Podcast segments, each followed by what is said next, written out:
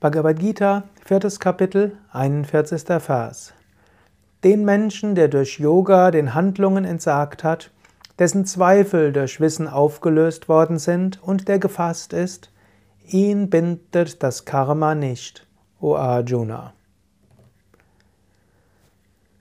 Wir können uns lösen von Verhaftungen, wir können uns lösen von Befreiung.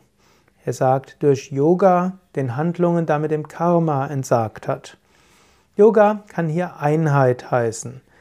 Sei dir bewusst, dass alles eins ist, dass du mit allem verbunden bist.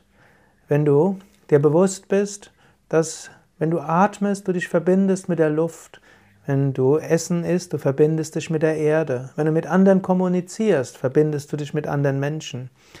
Wenn du dir so bewusst bist, dann hast du diese Verbindung.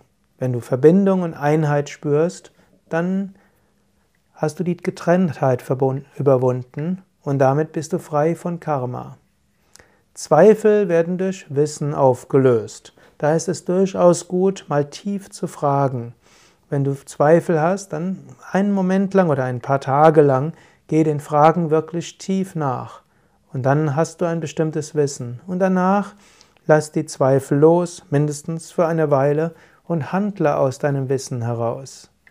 Sei gefasst und ohne Verhaftung.